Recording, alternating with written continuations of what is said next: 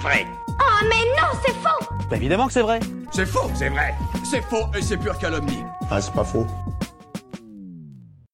Est-ce qu'il existe vraiment un continent de plastique dans l'océan? C'est vrai que ça peut sembler dingue, mais j'ai déjà entendu ça quelque part. Allez, on va vérifier ça ensemble, direction l'océan Pacifique. Histoire que les choses soient claires, on va commencer par mettre au point ce qu'est un continent. Pas besoin d'aller chercher bien loin puisque le mot en lui-même signifie littéralement tenir ensemble. Alors évidemment, ce n'est pas le seul critère qui suffit à délimiter un continent. Il y a d'autres considérations politiques, historiques et même tectoniques. Mais non, enfin, je parle pas de cette tectonique, je parle des plaques tectoniques qui divisent la croûte terrestre.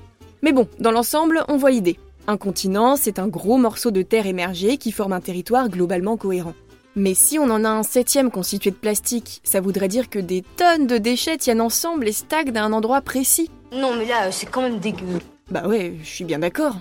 Alors même si ça semble trop fou pour être vrai, cette déchetterie géante paumée au milieu de l'océan existe bel et bien.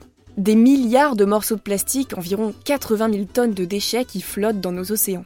En même temps, quand on sait que 320 millions de tonnes de plastique sont produites par an et que la majeure partie termine sa vie dans les océans, en passant d'abord par les égouts, les rivières puis la mer, est-ce que ça semble vraiment étonnant? Non, pas du tout.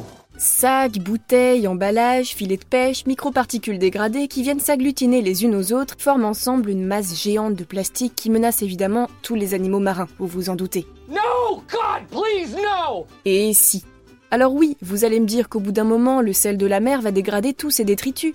C'est vrai, mais le problème c'est que c'est très long. Et comme je dis toujours, quand c'est long, c'est trop long. Exactement. Par exemple, il va falloir jusqu'à 5 ans pour qu'un fil de nylon se dégrade, donc ça laisse largement le temps aux poissons et aux tortues de venir s'empêtrer dedans ou de le manger par inadvertance. Alors imaginez avec les emballages plastiques qui mettent jusqu'à 20 ans, ou alors les bouteilles en plastique qui prennent leur temps et ne se dégradent qu'en 450 ans. Mais le grand gagnant de la dégradation la plus lente est... Le filet de pêche en nylon qui met pas moins de 600 ans à disparaître. Voilà, c'est donc un bon scénario catastrophe, mais cela dit, il faut quand même faire attention à cette notion de septième continent. Parce que ce que nous appelons continent n'est pas censé bouger, en tout cas pas de manière visible à l'échelle d'une vie humaine. Ben oui, on voit quand même pas bien souvent l'Australie dériver vers le haut de l'Afrique. Effectivement. Alors que pour le coup, ce fameux monstre de plastique et de déchets est en mouvement selon le vent, les marées, bref, selon les intempéries. Ainsi, on ne peut pas vraiment parler de continent, mais plutôt de plusieurs zones d'accumulation.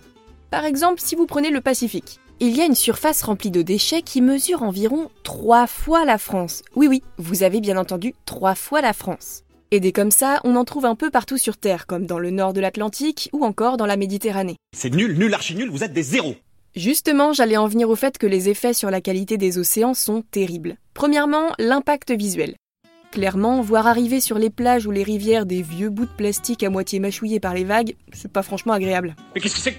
Qu'est-ce que c'est que cette matière? Et pourtant, c'est pas le pire, parce que les pires conséquences de cette pollution, ce sont les animaux qui les subissent. Les filets dits fantômes, c'est-à-dire les filets abandonnés ou perdus, sont une cause de mortalité très importante chez les créatures marines. 100 000, c'est le nombre de victimes animales qu'il y aurait chaque année à cause de ces maudits filets. Combien? 100 000. Et comme si ça ne suffisait pas, d'autres animaux ingèrent les déchets. C'est pas mal le cas chez les tortues, amatrices de méduses, qui confondent leur repas préféré avec des morceaux de plastique flottants. Et encore, je ne vous parle même pas de toute la quantité de microplastique qui est ingérée par les grands cétacés à fanons comme les baleines. On pourrait penser que ce ne sont pas des morceaux de plastique microscopiques qui vont gêner de grosses bestioles comme celle-ci, mais en réalité, c'est super grave car ces microdéchets peuvent bloquer leur système digestif et respiratoire. Parce que oui, sans vouloir enfoncer des portes ouvertes, ces animaux n'ont pas les enzymes nécessaires à la digestion d'une pareille euh, nourriture. C'est logique. Bon, ça ne fait pas rêver ce que je vous raconte là, mais il y a quand même quelques solutions qui ont été trouvées pour potentiellement un jour ne plus voir cette marée de plastique ambulant. Ah mais j'espère bien. Première solution. Que diriez-vous de plastique biodégradable? Oui, c'est pas sorcier quand on y pense. Ah oui, Jamy Ce type de plastique pourrait être dégradé par l'action d'organismes comme des bactéries. Si on en produisait pour remplacer celui qu'on utilise actuellement, ce serait certainement plus sain pour l'environnement. Mais évidemment, le temps que tout le monde s'y mette, c'est pas encore pour demain. Reste donc le problème du plastique qui stagne dans nos océans en ce moment même. Mais as-tu pensé aux bactéries? Mais oui, j'y viens, c'était justement la deuxième solution. On pourrait imaginer des bactéries qui s'attaqueraient aux matières plastiques directement. Un peu comme il en existe qui sont capables de tout grignoter sur leur passage comme le bitume des routes. Et bonne nouvelle, cette bactérie existe déjà. Elle s'appelle Ideonella sakaiensis. Ouais, je vous l'accorde, elle a un sacré nom. C'est en 2018 que des chercheurs ont découvert ce micro-organisme qui s'attaque à un plastique en particulier, le PET, celui qu'on utilise pour les bouteilles par exemple. Deux limitations tout de même. Le PET est loin d'être le seul type de plastique que nous utilisons. Et qui plus est, notre bactérie a tendance à prendre un peu trop son temps durant ses repas, donc la dégradation prend encore trop longtemps. Mais bon, malgré tout, on sait déjà qu'avec un peu de chimie, on pourrait sûrement produire des enzymes similaires à celles que contiennent nos fameuses bactéries pour qu'elles rongent la décharge ambulante qui pollue nos océans.